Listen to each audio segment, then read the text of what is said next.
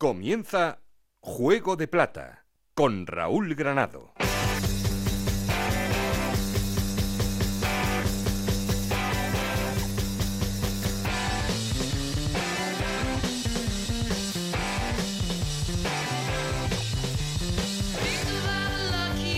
¿Qué tal? Muy buenas, bienvenidos a Juego de Plata, el podcast de Acero en el que os contamos todo lo que pasa en Segunda División.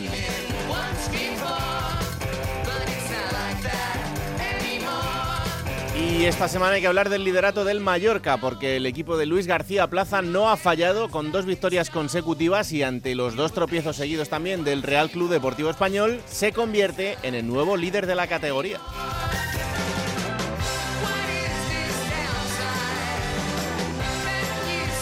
El español que caía en un partido loco frente al Rayo Vallecano que conseguía remontar con dos golazos de tres que marcaba el Rayo para llevarse esos tres puntos. Otro que ha vuelto a no fallar es el Almería, son tercero y cuarto Almería y Rayo en esa pelea por intentar llegar a los puestos de arriba, a esos puestos de ascenso directo a Primera División que completan en el playoff el Leganés y el Sporting.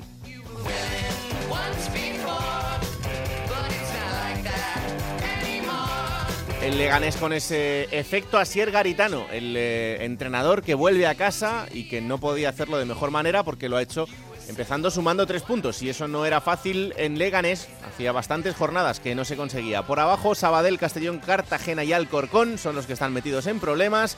En una semana en la que se ha cerrado el mercado de fichajes en segunda división y en el que en el último día y casi a la última hora llegó la bomba. José Rodríguez a la Unión Deportiva Las Palmas.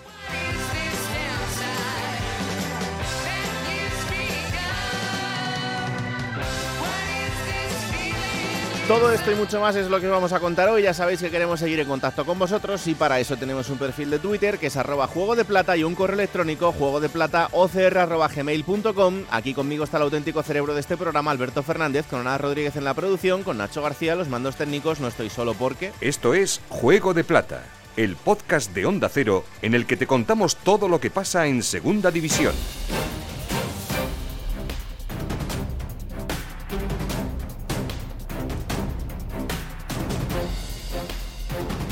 Arrancamos titulares en la ciudad condal porque saltan las alarmas en el español, dos derrotas consecutivas que hacen que el conjunto Perico sea segundo, José Agustín Gómez. Muy buenas, el español se ha metido en una dinámica negativa donde acumula en los últimos cinco partidos de competición oficial cuatro derrotas y tan solo un triunfo frente al Castellón en Liga. Quizás para paliar esta racha se han hecho con los servicios en calidad de cedido hasta final de temporada con opción de compra procedente de Anderlecht del delantero belga de 23 años Landry Dimata. Esto ha provocado la salida de Víctor Campuzano hacia el Sporting de Gijón. Pero tiene poco tiempo para adaptarse el nuevo fichaje, ya que el objetivo de los blanquiazules es el próximo partido. El lunes día 8 a las 2 de la noche visitan al Lugo, un rival complicado de por sí, pero mucho más viendo cómo llega el conjunto de Vicente Moreno.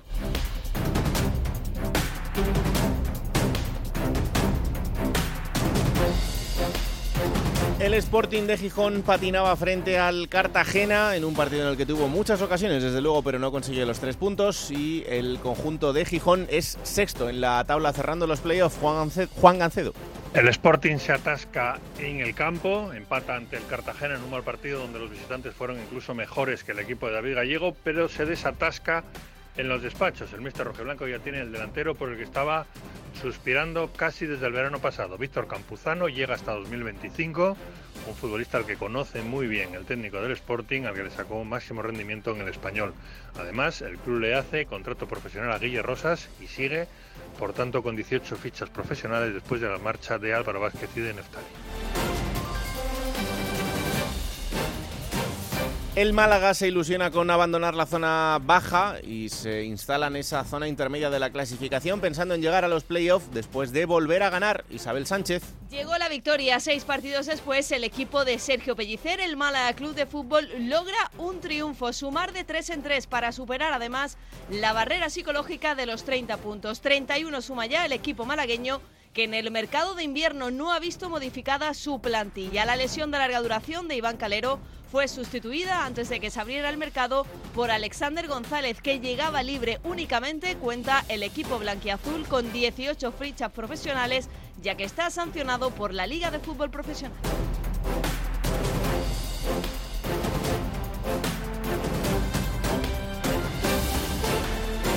Y complicadas las cosas en Oviedo, el equipo lleva cinco partidos sin conocer la victoria y se asoma a la zona baja de la clasificación. Chisco García. El Oviedo sigue atragantado con el arranque de las competiciones. Le pasó en la primera vuelta, donde tardó cinco jornadas en lograr la primera victoria y ahora en la segunda está en una dinámica muy similar. No conocen los azules la victoria en lo que va de 2021 y a los tres empates cosechados frente a Málaga, Mallorca y Unión Deportiva Logroñés unió una derrota frente al Albacete que ha complicado un poquito las cosas para los oviedistas. Es cierto que la diferencia con la zona de descenso sigue siendo considerable y estable, que en esos seis puntos, pero es verdad que han dejado pasar oportunidades muy buenas para poder engancharse en la zona alta. Y además, en el mercado no ha habido tampoco las llegadas que parecían anunciar, solo la de Borja Valle y por contra han perdido cuatro futbolistas como Ricky, Abuljania, Cedric y Mujica. El Ciganda se queda con 21 futbolistas profesionales para afrontar lo que resta de temporada y con una situación que no es todavía preocupante, pero que sí empieza a levantar algún que otro comentario entre el oviedismo.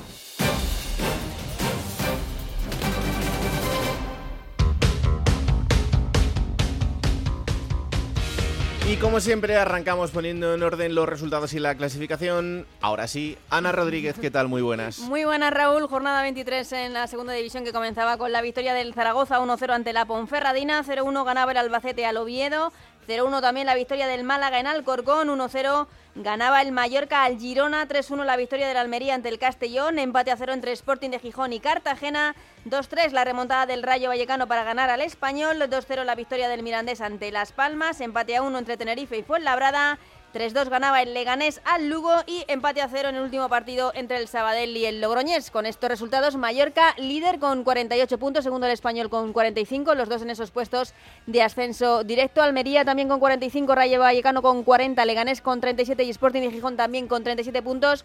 Jugarían los playoffs por el ascenso. Séptima es la Ponferradina con 34 puntos, octavo el Mirandés con 33, que son los mismos puntos que tiene el Girona.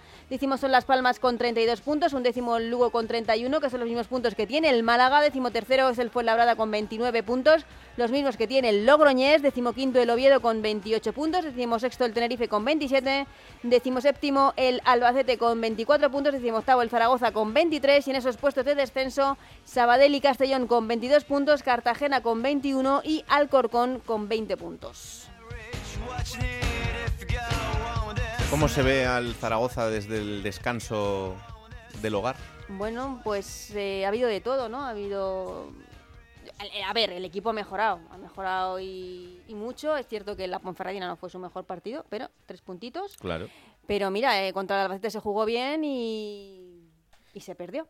Entonces, al final hay que sumar, pero yo creo que sí que el, equipo el equipo ha mejorado, no tiene gol, sigue adoleciendo de, de, gol, no, no hay manera, a ver si Alegría nos da esas cositas, alegrías. y ya está, y en un mercado de fichajes que se ha quedado...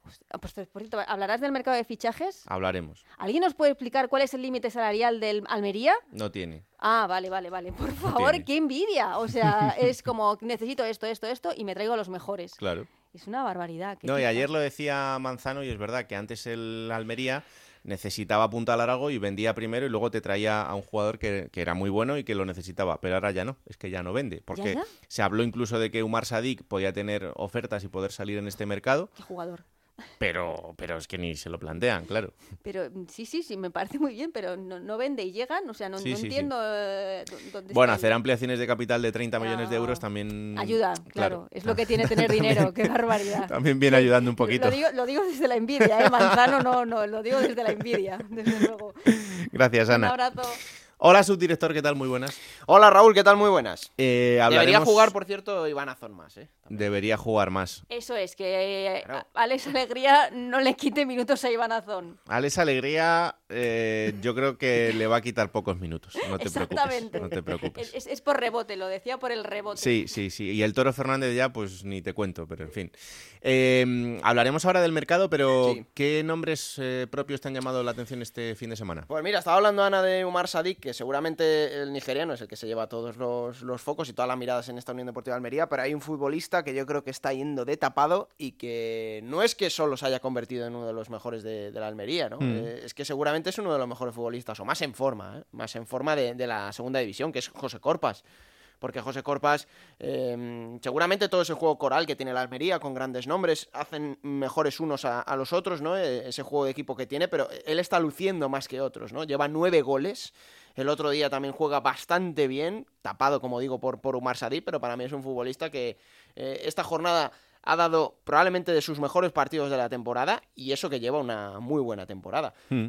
Otro nombre que, bueno, vamos a ver si también lo puede recuperar Asier Garitano, como tú has dicho, es el, de Rubén Pardo, ¿no? En el Leganés, eh, porque es un futbolista que necesita también unas cualidades muy concretas, un ecosistema muy específico para que pueda jugar bien, que esté cómodo.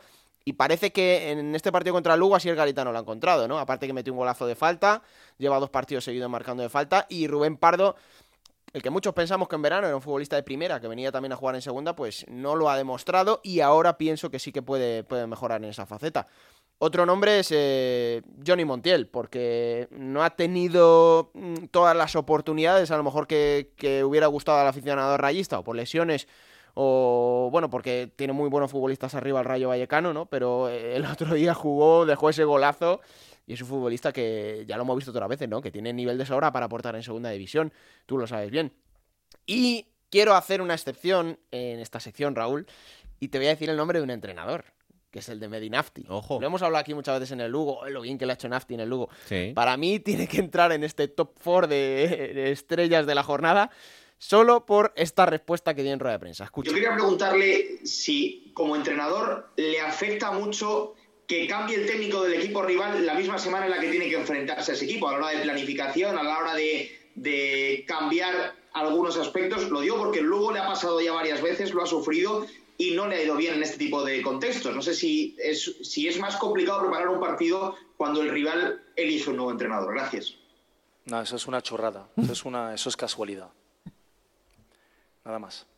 Bueno, pues ya está, ¿no? Un poquito desafortunado ahí el tema, ¿no? A ver, que, estaría enfadado. Respuesta contundente. Estaría enfadado Medinafti, pero, joder, que tampoco es tan rara la pregunta, que es verdad, que debe ser más difícil preparar un partido cuando te cambian el entrenador. Ese, es que al Lugo le ha pasado dos veces ya este año. Han debutado entrenadores nuevos de sus rivales y le han ganado. Y si contamos a Anquela, que es verdad que debutó con el, con el Leganés, pero el segundo partido fue contra el Lugo y le ganó también pues tienen casi tres ocasiones que la ha pasado a Medinafti, pero no le hizo ninguna gracia. ¿eh? No, por lo que sea, no. por lo siguiente es el español, o sea que vamos a ver cómo, cómo se le da la semana.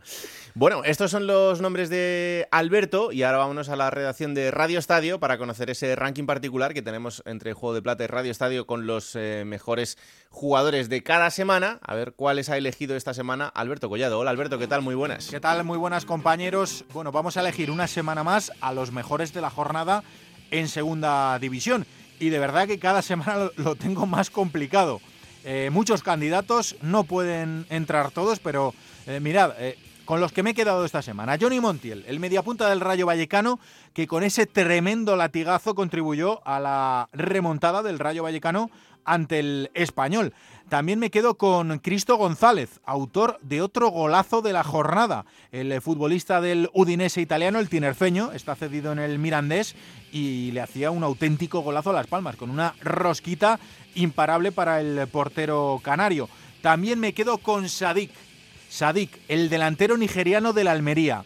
Me repito, me tengo que repetir, una semana más Sadik entre los mejores eh, contad los partidos que le quedan eh, a esta temporada en segunda, porque estoy convencido de que no vamos a volver a ver a este futbolista, al menos a corto plazo, en segunda división. Está para retos todavía más importantes eh, que la segunda división española, que no es poco, pero es que se le ha quedado pequeña, ¿qué vamos a decir? Y por último, me voy a quedar con un futbolista del Albacete. creo que los 13 de 15 puntos en las últimas jornadas del conjunto manchego bien merecen que se cuele un jugador del eh, Albacete en esta lista. Y Álvaro Jiménez, efectivamente, es uno de los mejores. Es uno de los culpables, el extremo derecho del Albacete, eh, bueno, uno de los grandes culpables de que el Alba, de la mano de Menéndez, el técnico asturiano, otro de los grandes culpables, bueno, pues eh, de que el Albacete esté donde esté, eh, que ahora mismo es fuera del descenso y compitiendo por, por la salvación, cosa que hace prácticamente dos meses parecía imposible porque el equipo estaba desahuciado. Así que me quedo con Álvaro Jiménez como cara de la resurrección del Albacete, me quedo con Sadik, con Cristo González y con Johnny Montiel, con el futbolista del Rayo Vallecano, que qué tremendo golazo, qué latigazo Granado, tu amigo Johnny Montiel.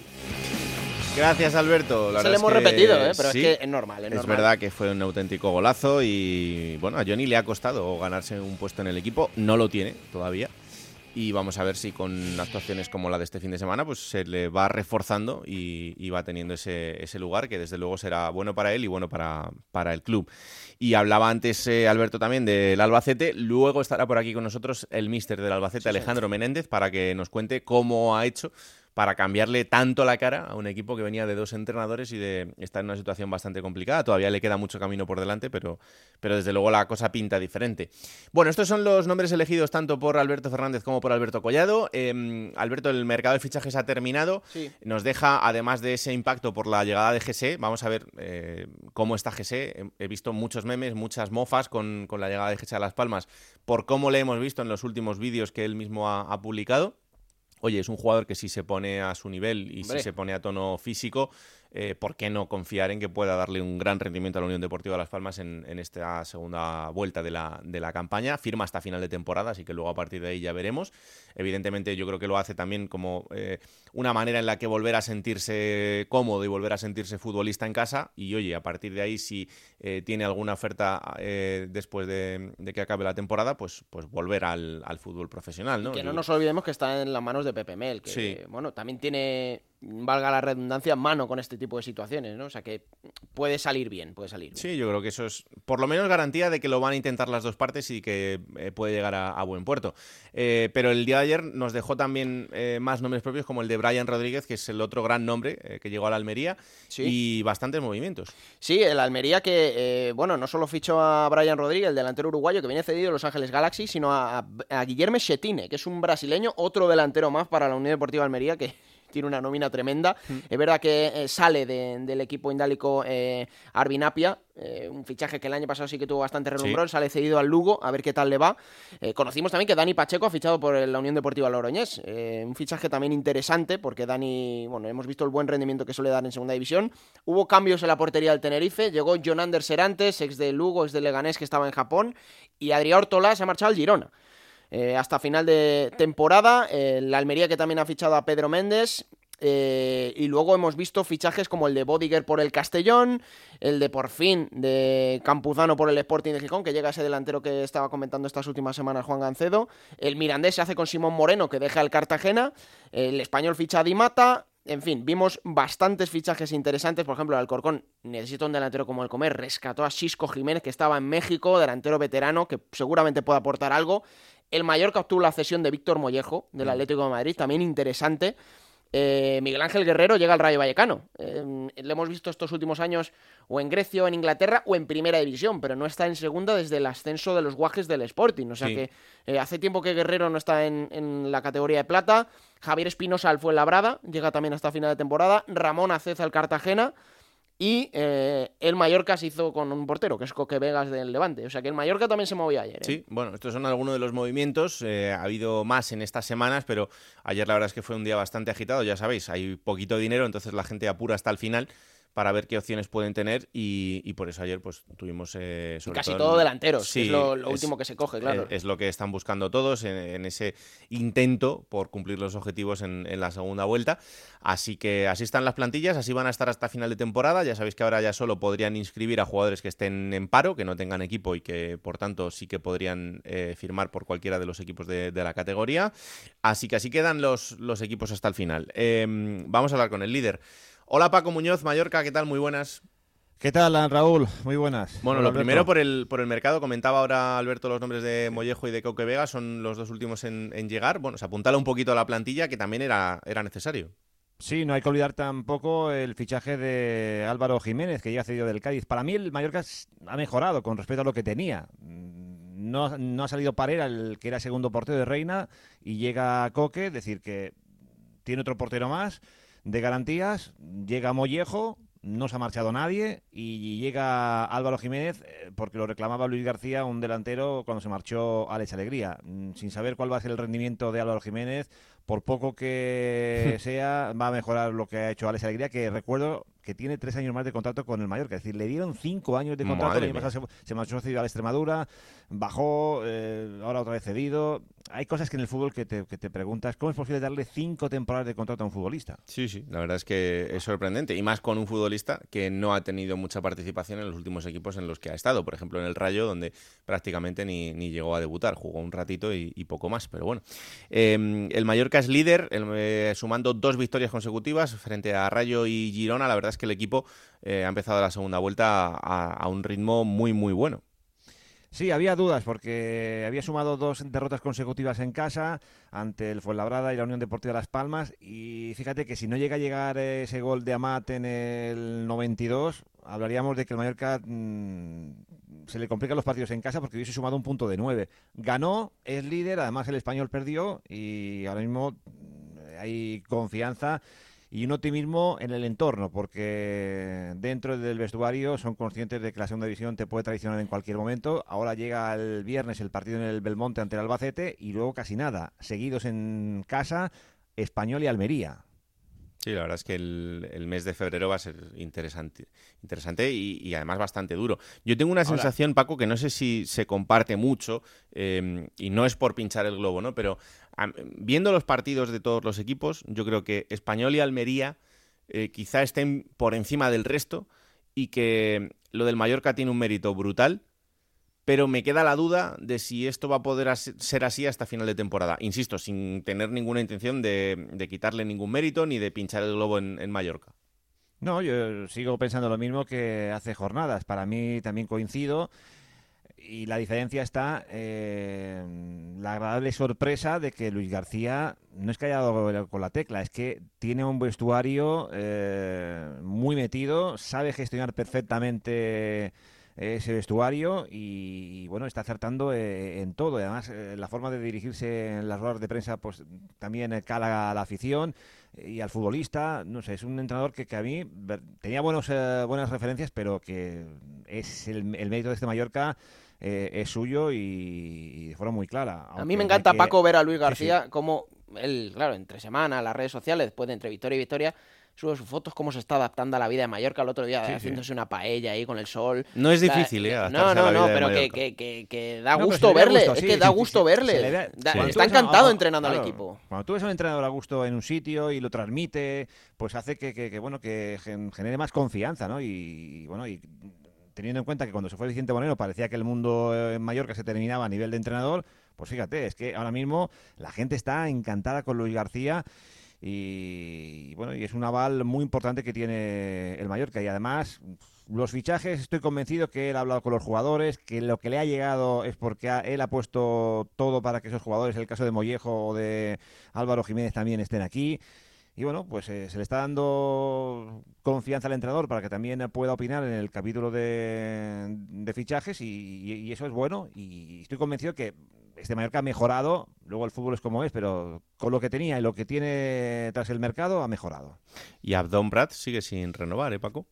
Claro, ese es un tema que, que también lo ha lanzado en rueda de prensa Luis García, que a él le encantaría que Andón Pras renovase, que Antonio Sánchez, que también tenía contrato, renovase. Está Salva Sevilla, aunque son otras circunstancias porque tiene 37 años, pero también tenía contrato. Bueno, pues a lo mejor es el momento de que el club diga a estos tres jugadores los renuevo para mm, dar todavía una mayor estabilidad a, a la situación. No, vamos a tener que entrevistar a la plantilla entera del Mallorca porque entrevistamos a Abdón y no ha parado, ¿eh? O sea, no, no se podrá quejar. Le dejamos Bueno, bendecido, ahora- ¿no? A, a- a ver- a- a ver ahora, a ver ahora cómo, cómo lo soluciona Luis García con Amat, con Álvaro Jiménez, con Andón. Vamos a ver cómo lo resuelve. Por cierto, eh, hay una imagen del partido el otro día muy curiosa. eh, Sí. Marca el gol Amat, sale corriendo Luis García a celebrarlo a a lo Fernando Vázquez. Y nada, si ya por delante, se abraza con el delegado de campo, Tony Tugores, que lleva toda la vida en el club. Y, y bueno, y, y nada, los- se caen al suelo los dos. Cosas que pasan ahí en, en la euforia del momento, pero seguro que Sí, ninguno sí. se hizo daño, o por lo menos No, no, no. con la alegría de- del gol. Bueno, lo siguiente para el Mallorca, como dice Paco, es el Albacete, tendrá que ir al Carlos Belmonte, así que partido eh, contra un rival que además está en racha con tres victorias seguidas, seguro que, que no pone las cosas fáciles. Paco, lo contamos, un abrazo fuerte. Venga, hasta luego. Chao, chao. A ver, Alberto, explícame ese efecto Asier Garitano, porque la verdad es que no ha podido empezar mejor, no ha tenido mucho tiempo para trabajar con el equipo, pero en lo poquito que, ha hecho, ¿qué, cambio le has visto al, Leganés en este primer partido de Asier? Bueno, pues un fútbol más vertical, ¿no? Que yo creo que era lo que la gente demandaba, ¿no? Es verdad que Martí mm, abusaba o pecaba mucho de sobar mucho la pelota, de las posiciones largas y con poca efectividad y ayer vimos un fútbol más directo, ¿no? Que es el que hemos visto otros años con Asier Garitano. Él mismo lo ha reconocido, que se ha sentido como en casa y que tampoco le ha costado mucho adaptarse pero que él va a potenciar lo que Martí dejó hecho y que dejó muy buenas cosas hechas, ¿no? Eso, bueno, hay que reconocérselo también a Pep Martí, que es verdad que la plantilla que tenía estaba bien acoplada, pero no funcionaba, ¿no? Entonces ahora ha llegado para eso. A ver, la victoria fue después de dos meses, sí, que se dice pronto para un Cinco partidos, ¿no? Sin ganar. No ganaba desde el partido que ganó al Rayo Vallecano, que fue, me parece, el 2 de diciembre. Por eso, hace dos meses. Y bueno, el, equipo se quitó al lastre porque le llevaba pesando, le llevaba costando mucho conseguir una victoria para un equipo que, repito, está hecho para estar arriba, ¿no? Entonces, bueno, vamos a ver, está a 11 puntos del líder, es verdad que está menos del ascenso directo, pero hay una cosa que Asier Garitano ha dicho clara a la plantilla. Yo no quiero que os obsesionéis y no quiero que nadie se obsesione con el ascenso directo. Vamos a intentar estar lo más cerca en las últimas jornadas cuando todo se caliente. Y luego ya se verá el equipo, hombre, tiene que estar hecho para al menos meterse en playoff, pero él ha dejado esa consigna clara. Estar lo más cerca posible cuando lleguen los últimos meses y las últimas jornadas donde se juega todo en la carne, ¿no? Vamos a ver, desde luego ayer sí que dio síntomas de mejoría. Vimos eh, de nuevo en el 11 a Jonathan Silva, que es algo que así, bueno, pues ha decidido recuperar. Vimos de nuevo a Javier Eraso en el 11, como he dicho antes lo de Rubén Pardo. Y Sabin Merino, porque hizo dos goles. Borja Bastón estuvo en el banquillo, ni apareció. No sé si es un toque de atención a Borja, pero desde luego Sabin mm, está haciendo goles. O sea que tiene esas variantes que sí que ha dado esa pincelada y algo ha cambiado el equipo. Sobre todo que se ha reactivado el vestuario, que eso es, fundamental, eh, porque queda muchísimo por delante y porque esa plantilla, desde luego, que tiene calidad como para poder hacer las cosas muy bien. Y no es que lo esté haciendo mal, porque el equipo está en puestos de playoff y de ahí no se ha bajado, pero Claro, cuando confeccionas el equipo para el ascenso directo, pues al final te encuentras en esta situación. Pero es que realmente Mallorca, Español y Almería no están dando mucha, mucha tregua. Ahora el español un poquito más, pero, pero poca, poca historia más. Y hay un partido trascendental que queda por jugarse, que es ese partido de la Nevada, entre el Leganés y el Almería en el que se van a jugar mucho, la verdad, porque si el Leganés consigue ganar ese partido se va a apretar todo bastante más, si no, pues el Almería va a coger todavía más aire. ¿no? Si le gana al Almería, el Leganés se quedaría a 5 del ascenso directo, que de repente te cambia el panorama mucho, pero hay que ganar a esta Unión Deportiva Almería, es difícil. Y luego la plantilla larga, ¿eh? son 27 fichas, es verdad que ha salido Michael Santos por un, bueno, problemas personales, problemas con, los papeles, eh, burocrático y no ha dado salida a nadie más. Intentó ayer, me consta, la, salida de la Sure con el cierre del mercado, eh, porque tiene tres laterales izquierdos. La Sure no ha contado mucho para Martí, tampoco cuenta para Garitano, pero bueno, no le gusta así en las plantillas largas, pero tiene una y, es lo que hay. Pues sí. Eh, por cierto, que la Unión Deportiva Almería es el único equipo de segunda división que sobrevive en la Copa del Rey, tendrá que jugar cuartos de final esta semana frente al Sevilla, así que eso también va a ser importante de cara a mm, ver cómo afronta esto el, el Almería, que tiene una plantilla también bastante amplia y que lo puede afrontar con garantías, pero ojo porque ya le ha tocado el Sevilla y si consigue pasar, pues ya estaremos hablando de palabras mayores metiéndose en semifinales. Y si no, pues habrá hecho un meritorio paso por la Copa del Rey, pero también hay que ver qué desgaste le supone esto a, la plantilla de, José Gómez. Vámonos hasta Tenerife, porque el Tenerife poco a poco también camina para intentar alejarse de la zona baja de la clasificación, a pesar del empate de este fin de semana. Hola, Yendi Hernández, ¿qué tal? Muy buenas. Hola, Raúl, compañero, Juego de Plata. ¿Cómo está el equipo tinerfeño? Bueno, un Tenerife eh, cuyo empate un poco no, no le deja del todo satisfecho, porque fue un partido muy extraño, ¿verdad? Eh, solo hay que ver el tanto que se marca en propia meta, surrealista. un golazo. Absolutamente surrealista. Personalmente yo no sabía cómo describirlo en Radio Estadio, para el que no estuviera viendo el partido porque no es fácil. Un centro en la primera parte, sin peligro. El Fuenlabrada no había rematado a puerta y casi ni pisado el área. Un centro por la parte derecha de Oscar Pinchi, del Fuenla. Y claro, en su inercia de bajar a defender, todavía fuera del área, casi en el pico del área, el portugués Bruno Wilson, que por cierto está haciendo buena temporada, un central eh, joven, de proyección, de, buena planta, interesante, cedido por el Sporting de Braga, el, el 4 del Tenerife, bueno, conecta un cabezazo que, que hace vaselina, que hace parábola. Hay quien culpa al portero Dani Hernández, pero a mí me da la impresión de que ese balón es imparable, ¿no? Hmm. Porque se cuela por la escuadra contraria. Entonces, a partir de ahí, pues el Tenerife intenta reaccionar con ocasiones para Valentín Bada, para, para Frank Sol, que por cierto cada día está mejor independientemente de, de los goles, que de momento lleva seis, ocasión también para, para Nono. Y bueno, la segunda parte, después mucha polémica arbitral también. Sí, eso te iba a decir, árbitro- porque en esa expulsión de, de Alex Muñoz hay mucha controversia, ¿no? Por esa segunda amarilla, hay que decirlo, Alex Muñoz tenía amarilla, hay una falta a favor del Tenerife, el jugador saca, supuestamente, antes de que de la Fuente Ramos le, dé esa autorización y le saca esa segunda amarilla. Pero claro, si ves el vídeo, si ves el acta y si ves las imágenes, no te queda nada claro. Eso es, lo, lo has descrito perfectamente, Raúl, lo has dicho todo, eh, casi además con de una forma políticamente correcta. Eh, yo voy a ir un pasito más allá y que se ofenda el que se tenga que ofender. A mí me da la impresión de que hay premeditación en el árbitro de la Fuente Ramos a la hora de expulsar a un futbolista del Tenerife. Ojo. Y me explico. Alex Muñoz. Pido perdón si alguien se ofende. Es un árbitro que, que le ha pitado 17 veces al Tenerife. Los canarios solo han ganado dos veces. Siempre hay polémica arbitral en contra del Tenerife cuando de la Fuente Ramos pita el partido. Y me voy a los hechos concretos y objetivos. Alex Muñoz es expulsado por doble amarilla, de acuerdo. La primera es en un salto absolutamente limpio, salto entre dos, una disputa entre balón, en el que Alex Muñoz ni saca el codo ni abre el codo, es decir, salta con los brazos totalmente pegados al cuerpo. A mí me da la impresión de que no hay casi ni falta. Se puede pitar la falta, bueno, porque es un balón dividido, un balón aéreo, vale. Pero primera amarilla para Alex Muñoz. Y en la segunda amarilla, la que acabas de relatar muy bien, Raúl, eh, a ver, es una falta frontal. El silbato suena hasta dos veces. Y eso no me lo puede rebatir nadie porque yo estaba en el Heliodoro y hay eco. O sea, se escucha perfectamente porque no hay público Hmm. lo que pasa en el campo. Y además el Heliodoro es un campo con mucho eco. Se escucha todo, vamos, en el, en el campo tinerfeño. Yo escucho el, el silbato hasta en dos ocasiones. El defensa del Tenerife, Carlos Ruiz, que no es el expulsado, es el otro central, estaba también cerca de la acción, cerca del árbitro. Dice además que nadie ha pedido barrera, nadie ha pedido distancia. Por lo tanto, la falta se puede sacar en cualquier momento. Pero insisto, se ve también, como dice Raúl, en el vídeo arbitral que el árbitro da- hace el ademán, da la orden de sacar hasta en dos ocasiones. Bueno, incluso hasta, hasta aunque Alex Muñoz hubiera sacado sin el consentimiento arbitral, siendo serios, es una acción para sacar una segunda amarilla y expulsar a un futbolista en el minuto 65 de partido, cuando la regla del sentido común, obviamente, tiene que priorizar ante cualquier otra, con los sentimientos que hay en el fútbol, el dinero ahí de por medio y, y un equipo, el Tenerife o cualquiera, que lleva una semana preparando el partido. Hmm. Además, tan justo como está el Tenerife, se queda con uno menos. Bueno, dicho esto, eh, en fin, abierto a que cualquiera lo, lo dialogue o lo, o lo debata conmigo, pero le aseguro que tengo argumentos. Pues el Tenerife acabó reaccionando, hizo mm, rápido Ramis los cambios, metió a Shaq Moore de carrilero por la derecha y a Pomares de carrilero por la izquierda, y al final el propio Pomares, ¿no? Un actor secundario, le cae un balón ahí dentro del área. La verdad es que el equipo de Sandoval no cerró nada bien cuando estaba jugando con uno más, y Hmm. al final un, un empate que, bueno, Tenerife consigue raspar un punto en un partido en el que Fuenlabrada se lleva más botín de lo esperado y casi se lleva los tres.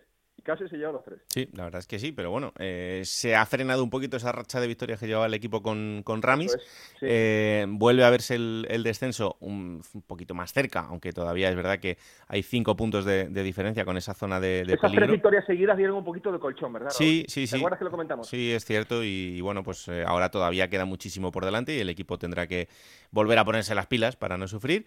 Pero este fin de semana, amigo, hay que venir a Vallecas. Así que vamos a ver qué pasa. Yo ya te digo, la semana que viene pues volveré a querer que el Tenerife se salve y que vaya sumando de tres en tres cada fin de semana, pero esta jornada pues, pues lo, lo- lo vamos a ver un poco más Hombre, Raúl, es normal que estés henchido después de la remontada. No, no, no, no, yo voy con mucha humildad. Mucha humildad porque hay que, vaya- hay que tenerla, partido, ¿no? hay, hay que tener humildad. Esto hemos ganado al español de aquella manera y está muy bien, pero, pero ya está, ya está. El- Este partido es diferente. Está Isiño a tope lanzando faltas, ¿eh? No, También. tenemos a Isiño, tenemos a Johnny, tenemos...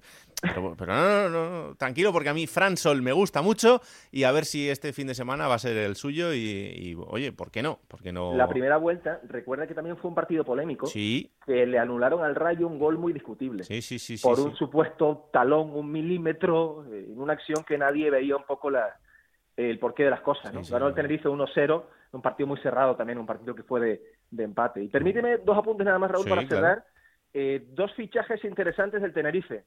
En el primero tengo que agradecer a Alberto que me pusiera sobre la pista con el portero John Ander Serantes, el ex portero del, del Leganés, Sí. Eh, bueno, tenía una aventura en el fútbol de Japón. Él tuvo una lesión muy grave de rodilla y después a partir de ahí reconocía, le leí una entrevista en, el, en la que quería como reencontrarse consigo mismo y con el fútbol, ¿no?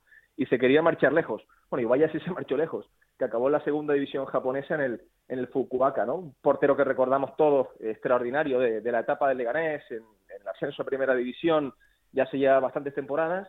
Bueno, Tenerife que no confiaba en Adrián Ortolá, que yo creo que se le ha estigmatizado mucho también después del error en el derby canario, ¿no? en, ese partido, que es muy importante para el fútbol de las islas, pues la verdad es que Ortolá hace un autogol eh, francamente desafortunado, pues del, tipo que hablamos antes de Bruno Wilson, esos goles que, que no se ven, el, el, meta del Tenerife, que ya venía siendo una temporada bastante desafortunada en cualquier caso, ¿no? No era ese portero fiable de la, de la campaña anterior. Estaba jugando Dani en los últimos partidos, pero claro, para un Tenerife que está tan justito en cuanto a producción ofensiva, en cuanto a hacer gol, pues eh, optimizar la portería era una de las misiones del mercado invernal, ¿no? Y a mí me da la sensación de que acierta el Tenerife con, con Jonan Serantes, ¿no? Mm. Que todavía es un portero de 31 años, el de, el de Baracaldo, y que le, le resta mucho recorrido. Después un fichaje también que llama la atención como Germán Valera, el canterano del Atlético de Madrid, que ya ha debutado con el Cholo Simeone, un extremo, y creo que tiene raíces lituanas también por parte de, de madre, eh, formado en la cantera del Villarreal, con el que se peleó el Atlético de Madrid. Hubo Sí, polémica, hubo sí, escándalo. sí. Ese fichaje fue muy sonado, Para ficharlo, recuerda que fue un escándalo nacional. Tenía el chico, no sé si 16 años o algo así. Y, y bueno, pues seis meses en el Tenerife para, para Germán Valera, en un equipo como el Canario, que no lo puede confiar todo a la creatividad de, de Sam Sasua, ¿no? De- del inglés, que por cierto ahora está lesionado y sabemos que el Tenerife no es un equipo que precisamente se distinga por, por recuperar rápidamente a, sus futbolistas y siempre hay muchas lesiones musculares a lo largo de la, de la temporada. Así que a ver cómo se reajusta este Tenerife con el, con el portero Jonathan Serantes y con Germán Valera, me da la impresión de que los dos han llegado para ser titulares en lo que, en lo que resta de temporada. Bueno, pues lo iremos comprobando y ojalá que puedan tener eh, minutos y entrar también en, en dinámica. Eh, Yendi, mm, la semana que viene te contaré, a ver Sí. si, te, si te has portado bien o no, depende de lo que pase el fin de semana. Bueno, Un el abrazo. Tenerife que no, no llega con buenos augurios, solo una victoria fuera de casa nada más. Ya, ya, ya, ponte, ponte la piel de cordero, que sí, que sí, sí, esto lo he visto muchas veces. sí, sí, sí. Se me está viendo la... Un abrazo fuerte, anda. Bueno, un abrazo. Chao, chao. Déjame decir, Raúl, que Sí. de, de Serantes eh, viene de ascender a primera japonesa con el avispa Fukuoka. eh, en la segunda división japonesa el- ha tenido una experiencia de maduración Sí. y se llevó una gran decepción cuando con el ascenso el equipo le dio puerta porque, bueno, consideran que tenía una ficha alta y tal que así prefirieron eh, fichar utilizar ese dinero para fichar jugadores japoneses antes que un extranjero. Entonces él ha vuelto y ha estado unos meses parado. Salió de España, como bien ha dicho Yendi, para, para coger, como digo, un poco de madurez porque las lesiones tuvo una muy grave del, cruzado, se lesionó en el hombro, estuvo eh, casi dos años fuera, jugó 15-20 minutos y un partido aparte y bueno, ha vuelto a España ahora con toda la ilusión, pero la ha pasado muy mal. Nacho García es muy de la avispa Fukuoka. Sí, sí. Se ve todos los partidos los fines de semana. Un día tengo que contaros también, por cierto, cómo es la visión que tiene Anita sobre los, los fichajes de canteranos del, del Villarreal. Tenemos que hablarlo a raíz de Germán Valera. Eh, un día tenemos que, que contarlo aquí en el programa. Sí, sí, sí. Bueno, la cantera del Villarreal tiene polémica para rato. ¿eh? No, no, no, hay grandísimos jugadores y, además todos salidos de allí. Crecen todos allí. No se fichan de ningún sitio. Como de Bilbao, nacen donde quieren, pero son del Villarreal. Venga, que al final me liáis. Vamos a Cartagena. En Cartagena siguen ahí metidos en el lío por evitar el, el descenso, pero está la cosa complicada. Victorio de Aro, ¿qué tal? Muy buenas. Amigos, ¿qué tal? Muy buenas. Encantados de recibirte una semana más, claro que sí. ¿Cómo está la cosa después del mercado? Que además allí también lo habéis agitado un poquito. Por alusiones, Germán Valera será de donde quiera ser y saldrá de donde quiera salir, pero ser es de Murcia, ¿eh? Ojo, cuidado. Dice Claro. Yendi que es lituano, ¿eh? Para que veas. Un tío Sí, de sí, Murcia. sí, sí, sí. Es que no Sí, puede sí, ser. sí. Ay, Bueno, señor. Al lío. Eh, aquí las cosas, eh, viendo las últimas horas y viendo el mercado de fichajes, ilusionantes. Ilusionantes porque la llegada de Raúl Navas eh, fue absolutamente abrumadora, porque nadie se esperaba que un tío de primera división rescindiese con el Club Atlético Sasuna para venir a otro equipo que está en descenso en segunda división. ¿eh? Que no se nos olvide que lo de Raúl Navas está siendo ilusionante. Ilusionante también las últimas horas del mercado, que ha llegado Cristian López, que ha llegado Ramón Asís, a unos minutos antes de que se cerrara la noche de ayer, y, y un Chichizola, un Datkovic en general, eh, refuerzos que le hacen falta al Cartagena, porque es que el Cartagena mm, no carburaba, no carburaba. Es que antes del parón de estas dos semanas por la Supercopa y la Copa, Mm. cae 3-0, eh, Yendi lo sabe, en Tenerife. Se precipita la salida del entrenador que estaba, que era Pepe Aguilar, que era el del filial, que es, estaba como interino. Finalmente se lo quedaron porque creían que iba a ser el repuesto, pero es que 3-0 con un equipo que no compite, y ahí se precipita todo.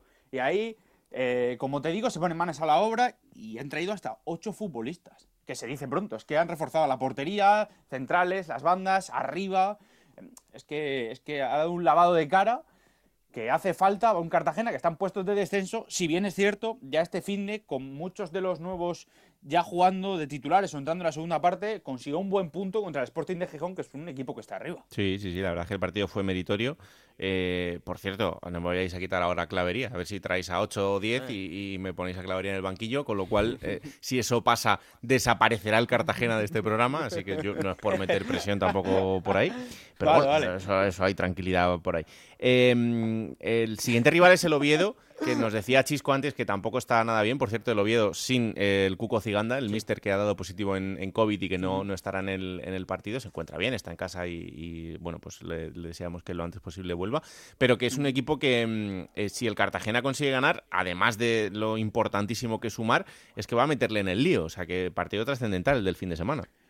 Hablando de temas de COVID, Nacho Gil estaba con COVID en la plantilla del Cartagena y hoy ya se ha incorporado, se ha reincorporado junto al, al resto de sus compañeros. Es que eh, se puede meter en un lío el Oviedo, pero es que el, el, lío es el que tiene el Cartagena, el que lleva sumido ya dos meses. Es que no te olvides, Raúl, que en octubre estaba rozando los puestos de playoff el Cartagena. Sí, y sí, decíamos, ¿qué, ¿qué, le pasa a este equipo? Rubén Castro está que se sale, el Adi está que se sale, el, el centro del campo está que se sale y ya empezaron a perder partidos y es que el equipo se vino abajo, Borja Jiménez fue destituido, eh, Pepe Aguilar ha sido un parche y llega Luis Carrión, el primer partido contra el Mirandés después de estas dos semanas de parón, insisto, vuelve a ser una mala imagen del equipo y claro, te piensas que igual, por mucho que llegue un entrenador u otro, el problema está en la plantilla y claro, buena prueba de ello es que ayer hasta última hora, trayendo futbolistas, Ramón Asís, llega un pivote del, del Granada que, que, parece que le va a dar mucha competitividad al centro del campo que lo necesita. Lo principal, insisto, no quiero ser pesado, es que Raúl Navas el otro día le dio una cara al Cartagena en defensa, mm. vamos, sí, impecable, impecable, porque el gran problema que tenía el Cartagena era la defensa. Es que el Cartagena era el equipo más goleado de la categoría y eso claro. te hace estar abajo. Ay, amigo, esto es segunda división y es muy largo. Eh, quedan Totalmente. todavía 20 partidos por delante, así que vamos a ver qué pasa con, con la situación del Cartagena también. Victoria, un placer como siempre, ¿eh? Un abrazo para todos. Cuídate mucho. Chao, chao. Eh, tenemos otro protagonista esperando y además no es uno cualquiera porque es el hombre del milagro, el míster del Albacete que con tres victorias consecutivas ha hecho que el equipo ya esté fuera de esa zona de descenso eh, y desde luego mira las cosas con mucho más optimismo. Este fin de semana tendrá que enfrentarse al Mallorca, pero oye, poco a poco. Alejandro Menéndez, míster del Albacete, ¿qué tal? Muy buenas. Hola, ¿qué tal? ¿Cómo estás? Bueno, muy bien. Eh, estamos en una semana felices, eh, muy contentos por la victoria el sábado en Oviedo. Hmm. Y bueno, pues eh, la semana corta, sabes que jugamos el viernes sí. y ya concentrados en el próximo partido que, que, se presenta muy difícil. Claro, pero las semanas con tres puntos en el bolsillo se llevan mejor, ¿no? Se llevan muy bien, muy bien. No solo por el resultado, no solo por los tres puntos, ¿no? Eh, se llevan muy bien porque las sensaciones son buenas, venimos de tener continuidad en el propio juego, en la, en la idea eh, que en un primer, primer momento se, se, planteó ¿no? desde mi llegada y luego se ha continuado los resultados donde ahora mismo pues bueno estamos en una situación eh, mucho más pues mucho más cómoda, ¿no? Por decirlo de alguna manera. Claro. Hombre, eh, cuando enganchas tres victorias seguidas, además, eso no puede ser casualidad, y mucho menos en, en esta segunda división, eh, con, los, eh, con los partidos tan igualados que estamos viendo. Con lo cual, eh, cuando llega una racha así, y más en la circunstancia en la que estáis vosotros, en esta de, de huir de la zona baja, em, es quizá más importante, ¿no? Porque se refuerza mucho más lo que tú le dices a los chicos en el día a día. Sí, es un momento de la temporada muy importante, ¿no? Eh, quizá son momentos donde la reacción viene muy bien, quedan muchos partidos, muchos meses por delante y esa, esa reacción esa, en forma de, de, buenas sensaciones, en forma de, de, resultados, pues evidentemente cambia la mentalidad, cambia eh, la confianza, eh, mejora todo, ¿no? Eh, al final los entrenamientos son, son más ricos en, en calidad y, la mejora de los futbolistas pues es todavía mayor. Por lo tanto, creo que ahora mismo pues esta situación eh, en la que hace un mes teníamos, pues creo que, como te decía antes, es, es increíble, ¿no? Es una, una situación donde donde estamos con mucha energía y con mucha ilusión. No, es que eh, cuando tú llegaste al equipo, el equipo era último con 11 puntos en 17 jornadas. Eh, ahora mismo el equipo es décimo séptimo con 24 puntos. Llevas 7 partidos con, el equipo, 6 de ellos en liga porque uno ha sido en, Copa. O sea que una derrota, un empate y 4 victorias. ¿Qué has hecho con, con este equipo para conseguir esto en tan poco tiempo? Bueno, lo que se ha hecho es trabajar, ¿no? Trabajar en dos líneas. Una, la línea mental, ¿no? Donde hemos tenido mucho diálogo, hemos tenido que dar mucha confianza a los jugadores, eh, hacerles ver, bueno, su mejor versión. Y, el otro plano, pues bueno, ya el trabajo, ¿no? Creo que se han dado tres cosas muy buenas. Creo que se han alineado eh, tanto la actitud de los jugadores y el querer eh, con su mejora, ¿no? Con su mejor versión como, como jugadores que, la tienen. Y, y, por supuesto el plan, ¿no? Creo que el plan de trabajo que traía, pues, eh, bueno, eh, con esas tres, esos tres puntos, eh, creo que han hecho que, que las cosas eh, estén saliendo bien. Mm. Eh, con lo que tú has visto y con lo que conoces del equipo, ¿tú crees que la situación del equipo va a ser la de mm, estar ahí sufriendo hasta el final? ¿O, crees que esto se puede encauzar y que eh, al final ya la cosa esté más o menos solventada con unas jornadas de, diferencia? No, que va. yo entiendo que, que la salvación llegue en la última jornada, ¿no? llegue el 30 de mayo. entiendo que todos nos jugamos mucho, que ahora mismo todo el mundo va a apretar, que los partidos van a estar eh, muy justos, ¿no? que se van a decidir muchos por detalles muy pequeños. Hay equipos que están marcando mucho la diferencia y bueno, pues eh, al final la dificultad es máxima. Por lo tanto, pues eh, ahora mismo hemos tenido un mes de enero buenísimo, nos viene uno de febrero cuesta arriba y, y entendemos que todos los equipos dentro de esa constancia que queremos tener va a haber muchos picos no altos y muchos picos bajos y, entre ellos el Albacete. Por lo tanto eh, va a ser pues una carrera de resistencia como es la segunda división y donde bueno eh, entiendo que nosotros eh, tenemos que estar muy atentos a cada partido a cada situación de juego porque al final eh, el estar ahí o el no estar, eh, como te decía antes, va a hmm. depender de detalles muy, muy pequeños. ¿no? Hombre, es que el, mes de febrero, la verdad es que os lo han puesto, esto no es la cuesta de enero, es la cuesta de febrero.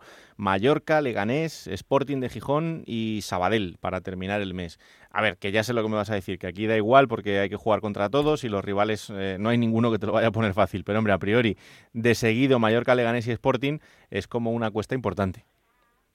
Sí, sí, la dificultad es máxima, ¿no? Equipos que están teniendo mucha continuidad, que tienen mucha calidad futbolística, que individualmente son jugadores que, casi no son de segunda, ¿no? En el caso del Mallorca, sobre todo, y, del Lega. Y bueno, pues eh, como bien dices, pues son partidos que vienen seguidos, que al final nosotros tenemos que saber quiénes somos y a qué tenemos que jugar y estar muy atentos a, minimizar errores y a no, a no dar sobre todo ventaja al rival, ¿no? Eh, son equipos que están muy equilibrados tanto en defensa como en ataque y, bueno pues eh, tendremos que jugar al límite, ¿no? Al límite con esta idea hmm. y bueno siempre siempre con la confianza y con la idea de de cada partido presentarlo eh, con una dificultad máxima y, de no regalar nada, ¿no? Que el equipo que nos gane va a tener que hacer muchas cosas bien para poder llevarse los tres puntos. Oye, Mister, ¿y cómo se hace eh, para que un equipo que está peleando por huir de, la zona baja, para que tu discurso cale en los chicos día tras día, jornada tras jornada, eh, cuando queda tanto por delante todavía, y no haya ahí una pequeña duda sobre si lo que se hace está bien o está mal? Bueno, pues sobre los tres puntos que te he comentado antes, pues sobre todo, bueno, pues ser muy constante, ¿no? Estar muy convencido de tu trabajo, ser eh, muy pesado, ¿no? Con, ellos, eh, a base de, que las tareas, pues, convenzan. también es muy importante saber convencer, saber transmitir, saber argumentar, pues esas ideas futbolísticas como equipo eh, dentro de lo que es el entrenamiento, eh, razonando mucho y bueno, eh, ese también, ese, esa pequeña cosa, ¿no? Que, que es que ellos quieran, ¿no? Que, que es una, no, no es nada, nada pequeña, sino Claro. es una situación, o sea, de, de actitud, como te decía, y de mucha implicación por parte de ellos. Eh, hay esa también esa, ese pequeño porcentaje de, de, de- de dosis de, de suerte, ¿no? De que también, pues, en el día a día nos ha ido acompañando. Eh, es verdad que perdimos el primer partido, pero las sensaciones eh, no fueron malas, las mismas que la Copa, ¿no? Que luego ya fue un equipo mixto, ¿no? Entre los jugadores pues más titulares y los menos titulares, pero también fueron muy buenas sensaciones y luego, bueno, pues sobre todo el punto de inflexión que fue en Andúba, pues eh, creo que, eso ha ayudado muchísimo. Mm. ¿Y a todos los jugadores se les puede hablar igual o, o tienes que el lenguaje tiene que ser diferente, el discurso tiene que ser diferente? No, yo, vamos, eh, como entiendo yo, como yo tengo asimilada la idea, pues eh, yo a todos les hablo igual, ¿no? Eh, es verdad que cada uno pues eh, tiene pues una perspectiva muy diferente, ¿no? Hay gente muy veterana, hay gente joven, hay gente con, con, con muchos partidos en segunda división, otros pues mm, son jugadores extranjeros donde, donde vienen otras ligas, bueno, cada uno tiene una mentalidad muy diferente, pero al final yo creo que el entrenador tiene que hablar de frente, tiene que hablar claro, tiene que saber transmitir esa idea eh, de forma muy contundente y a la vez, bueno, convencer a ese jugador que es capaz, ¿no? De, de- de hacer lo que lo que le planteas. Eh, entiendo de que tiene que ser, pues, eh, una forma de trabajar, pues, en voz alta y muy clara hacia todos. Mister, y en el momento que te llega el proyecto del, Albacete, ¿tardas mucho en, decir que sí? ¿Cómo lo ves? Porque tú estabas en, en la India justo antes de, llegar al Albacete. Sí, yo eh, venía de la, de la experiencia de la India y bueno, pues eh, quería recalar otra vez en el fútbol español y bueno, pues la verdad que después de alguna que otra oferta, eh, bueno, eh, decidí no tener una idea muy clara, ¿no? Querer entrar en segunda división, entendía que, que, podía eh, trabajar en esta categoría bueno, de manera que de llegar a esa oportunidad, de tener continuidad y bueno, pues el principio de todo era que bueno, que aunque ya haya empezado la liga, te llamara un equipo como así ha sido el Albacete. Eh, no me lo pensé mucho porque realmente tenía la idea muy clara y, y lo que quería era trabajar en esta categoría y bueno, pues eh, también creo que me ha ayudado mucho que el Albacete es un equipo muy familiar, un equipo que yo creo que se acerca mucho ¿no? a mi forma de trabajar, a mi forma de ser eh, y el conocimiento de, de- muchos entrenadores amigos que han estado aquí, mucha gente que del fútbol que, que son de Albacete y bueno, pues todo eso ha sido, pues yo creo que la suma de muchas cosas que, que evidentemente no me lo pensé. Mm. ¿Y la segunda división que te has encontrado te, te ha sorprendido para bien? Porque yo creo que ahora mismo eh, la segunda española es eh, una de las mejores ligas europeas, incluso para mí, por delante de algunas primeras divisiones de, de Europa. Bueno, pues eh, sí, así es. Creo que es una segunda división de mucho nivel. hoy en día, pues, eh, hay muchos futbolistas. en muchos momentos, pues, eh, hay mm, tantos futbolistas como menos equipos, ¿no? Para que todos puedan estar en primera, así como en segunda. Y, bueno, pues eso hace que, que la situación de individual de cada jugador pues sea pues eh, agarrarse no a, a esas- a esa categoría donde en este caso la segunda división eh, es el digamos el donde se sitúan muchos jugadores no bien sean de primera como también sean jugadores extranjeros donde hace que, que sea muy competitiva, que sea una categoría difícil, donde vemos que los equipos de arriba, pues, eh, como te digo, como te estoy comentando, pues son Mm. jugadores casi de primera, ¿no? Que, que por, por la abundancia de jugadores tienen que encajar en segunda división. Esto hace que haya mucho más nivel y, y bueno, pues eh, una categoría muy difícil eh, por la calidad y muy difícil porque es muy larga. Por lo tanto, pues eso hace que sea muy compleja. Y para, para alguien como tú, que, llevas eh, ya una carrera dilatada como entrenador y que has pasado por canteras importantes, el, el momento actual de los entrenadores, eh, ¿crees que el entrenador español goza de la gran salud que nosotros pensamos, eh, sobre todo por la gente que, que, se marcha fuera y que exportamos a otros países? Bueno, la salida afuera es una alternativa muy buena, ¿no? Que tenemos sobre todo el entrenador español. Gozamos eh, gozamos de bueno pues de una visión ¿no? que tienen sobre nosotros muy grande. Eh, somos entrenadores que entiendo que tenemos mucha cultura futbolística, estamos muy bien preparados y eso hace que seamos un reclamo en el extranjero. Eh, hoy en día hay fútbol en, todas las partes del mundo, en muchos países o incluso continentes, como es el asiático quieren crecer, quieren eh, recalar gente con, como te digo, con mucha capacidad para, para sobre todo, pues bueno, eh, encharcarse, ¿no? De, de, mucho más nivel futbolístico y esto hace que sea una salida, pues muy, muy, muy buena. Claro. Y luego, pues el punto de los entrenadores, pues bueno, todos sabemos que, somos muchos también, que hoy en día, pues eh, hay muy pocos equipos, sobre todo a nivel profesional, para tantos que somos y eso hace que la dificultad sea, sea máxima, ¿no? La de poder entrar, entrenar donde uno quiere. Bueno, eh, esto es así, es como la vida misma. Eh, hay que saber competir, hay que tener un poco de suerte, hay que tener, estar preparado y, y a partir de ahí, pues bueno, eh, el día a día, pues eh, para el entrenador siempre es difícil porque todos sabemos que el entrenador vive de los resultados. En cuanto no hay resultados, al final la valoración de tu trabajo pues eh, queda un poco y eso pues entiendo que no debería ser así. Claro. Pero la realidad es otra, ¿no? Claro. Totalmente. Eh, Mister, y ya para, ir terminando, em, tú que has estado en dos canteras tan importantes como la del Sporting y como la del Real Madrid, como la del Celta de Vigo también, em, en el caso del Sporting, por ejemplo, esta temporada, con, esa gente que, sale de abajo otra vez en, el primer equipo, la verdad es que para el entrenador formativo debe ser la, mayor ilusión del mundo, ¿no? El ver cómo los jugadores que, han pasado por ti, pues al final llegan a la élite, no sé, en tu caso, por ejemplo, con gente como, como Carvajal o como Sarabia, Alex Fernández, Morata, esta gente que, que algún día entrenaste y que ahora les ves ahí en, lo máximo. Sí, bueno, eh, es un orgullo, ¿no? Verlos eh, ya en un mundo profesional y eh, en, un nivel top, ¿no?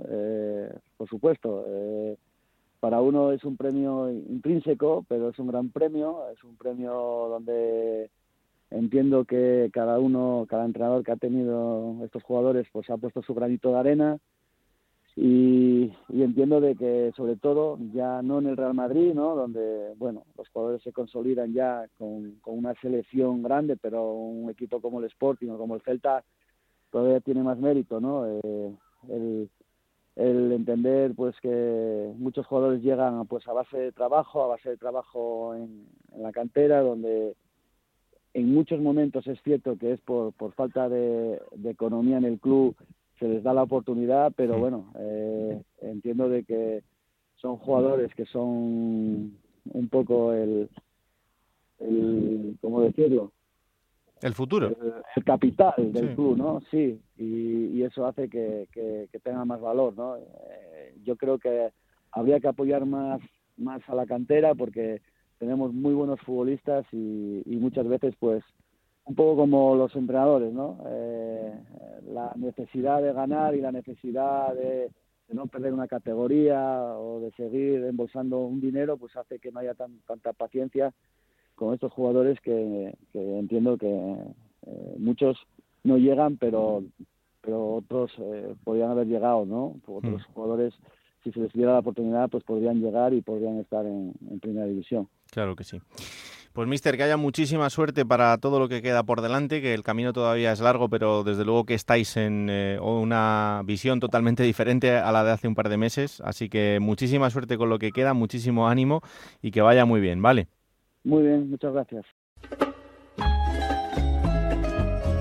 Plata o plomo. Soy el fuego que arde tu piel. Soy el Pues tú me dirás. Ay.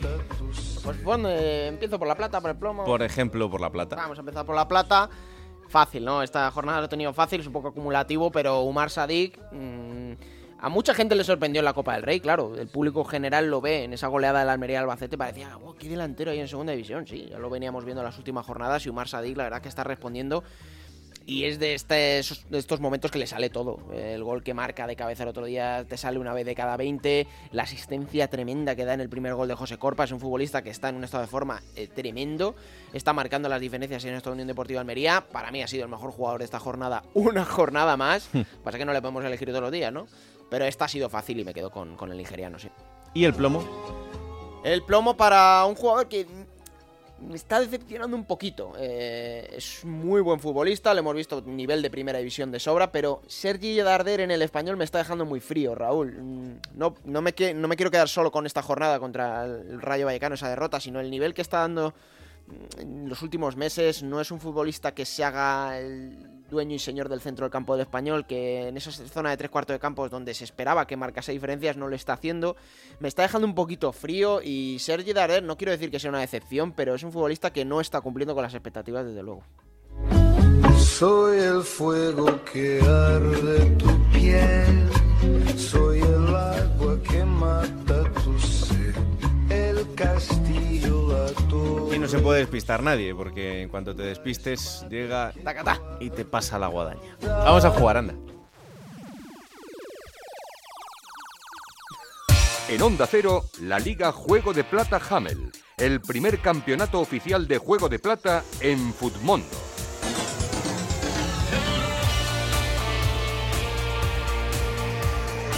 Yo os juro que más tarde o más temprano Nacho García tendrá sección dentro del programa. ¿Qué haríamos sin Nacho? ¿Qué haríamos? Y además sabe bastante de fútbol. Pero es un poco forofo. Vamos a ver cómo le controlamos por ahí, pero bueno. Yo creo que le gusta más el tema de los eSports. Si ¿no? controlamos Los a Anita, los ¿cómo no vamos a controlar a. Nacho? Sí, eso verás. Bueno, que 59 puntos he hecho esta jornada. Eh, Voy a tomar ahora, justo cuando termine esto, voy a tomar dos decisiones. Tengo aquí dos tíos que me hacen ceros todas las semanas. Yo ya la he tomado. Van a ir fuera, van a ir Pero fuera. es que yo creo que es la, la primera vez en los últimos dos meses que me has ganado, ¿eh? Pero ¿por qué tienes que regodearte? Yo creo que, esta, esta jornada ha sido lamentable, 47 puntos, pero siempre estabas por debajo. En este y programa me acabo cada de vez- dar cuenta que es la vez- primera vez que me has pasado. Cada vez se me respeta No menos. Mira, este yo por ejemplo he quitado a Borja Bastón ya. He Ah. cansado también, como Garitano, y le he quitado. Le, le reconozco que lo tenía desde principio de temporada, pero le he cambiado, le he cambiado por, por Sain Merino. 47 puntos, claro, el cero de, de Bastón, el cero de Tarín, cero de Borja López. Me ha salvado Easy, me ha salvado Easy la jornada, porque si no, un desastre. Ay, amigo. ¿Y los oyentes? Pues mira, eh, ha ganado la jornada Rojillo VCR, 98 puntazos ha hecho el, usuario. Claro, tiene Omar Sadi 15 puntos, tiene a Jorge Cuenca 15 puntos, tiene a Medio Almería, tiene a Ise Palazón 12 puntos.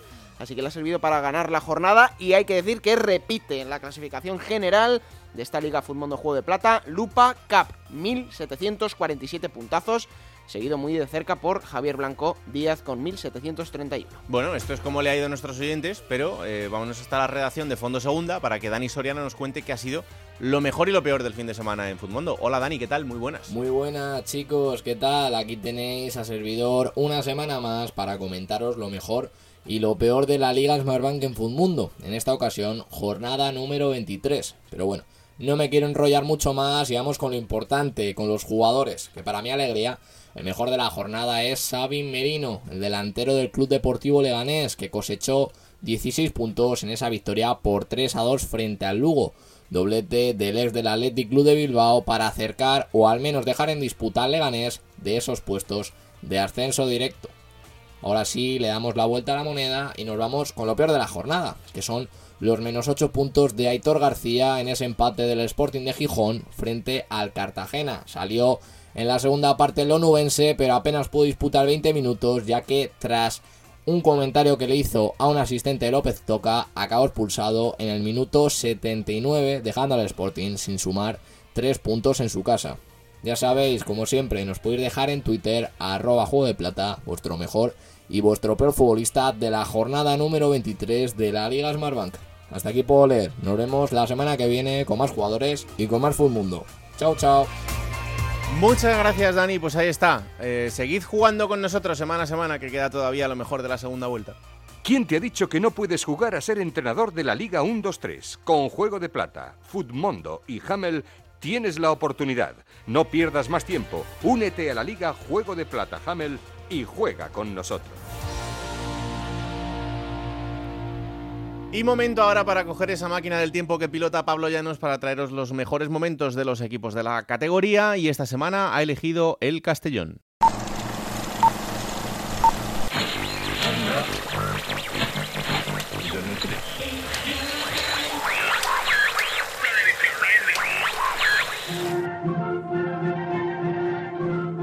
26 de junio del año 2005 en España. La actualidad pasa por el atentado de ETA en el parking del Estadio de la Peineta para Madrid 2012. Además, el Estatuto catalán, los asaltos a la Embajada de Guinea Ecuatorial y el nombramiento de Ibarreche como Lendakari centran todas las miradas. Fuera de nuestras fronteras, la victoria de Ahmadinejad en las elecciones de Irán y las afirmaciones de Blair para ser el que dirige la Unión Europea junto a de Bush para permanecer en Irak centran toda la actualidad. Además, Shakira y Alejandro Sanz son número uno una semana más con su sencillo La Tortura. Sin embargo, en una ciudad al este de España la actualidad tiene su propia dirección y es que el posible retorno al fútbol profesional del equipo de la ciudad de Castellón es un hecho lo suficientemente importante como para desviar todas las miradas por un día. El Club Deportivo Castellón está ante la oportunidad única de regresar a Segunda División 10 años después de haber caído a la Segunda B. Para ello, camino no ha sido sencillo. El equipo ha terminado cuarto la liga regular,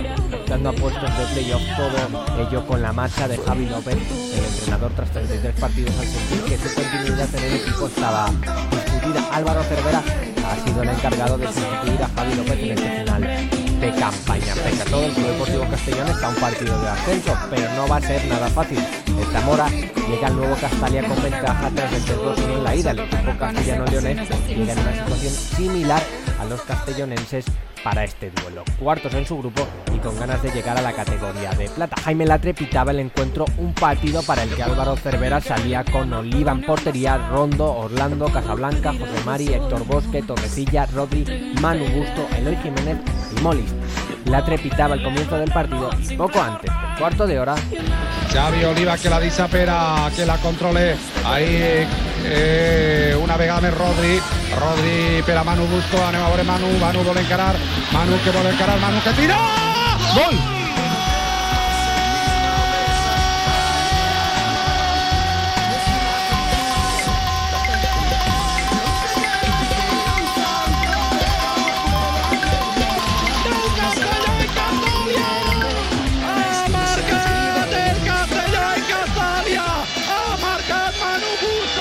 El marcador no se movería más. El Club Deportivo Castellón conseguía el ansiado ascenso a Segunda División. Álvaro Cervera conseguía un ascenso de Segunda B a Segunda que lograría dos veces más después de ese con el Castellón. Pero eso ya es otra historia.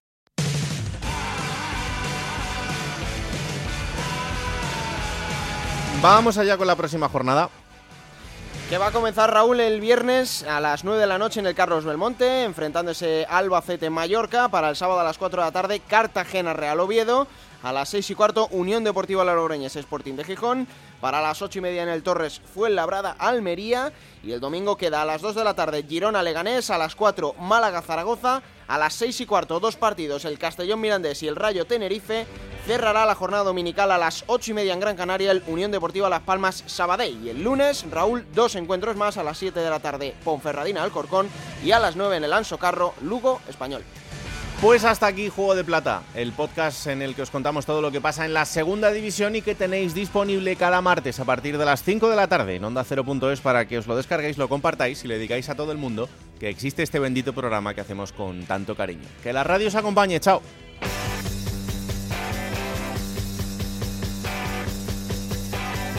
Raúl Granado, Alberto Fernández, Ana Rodríguez. Juego de Plata.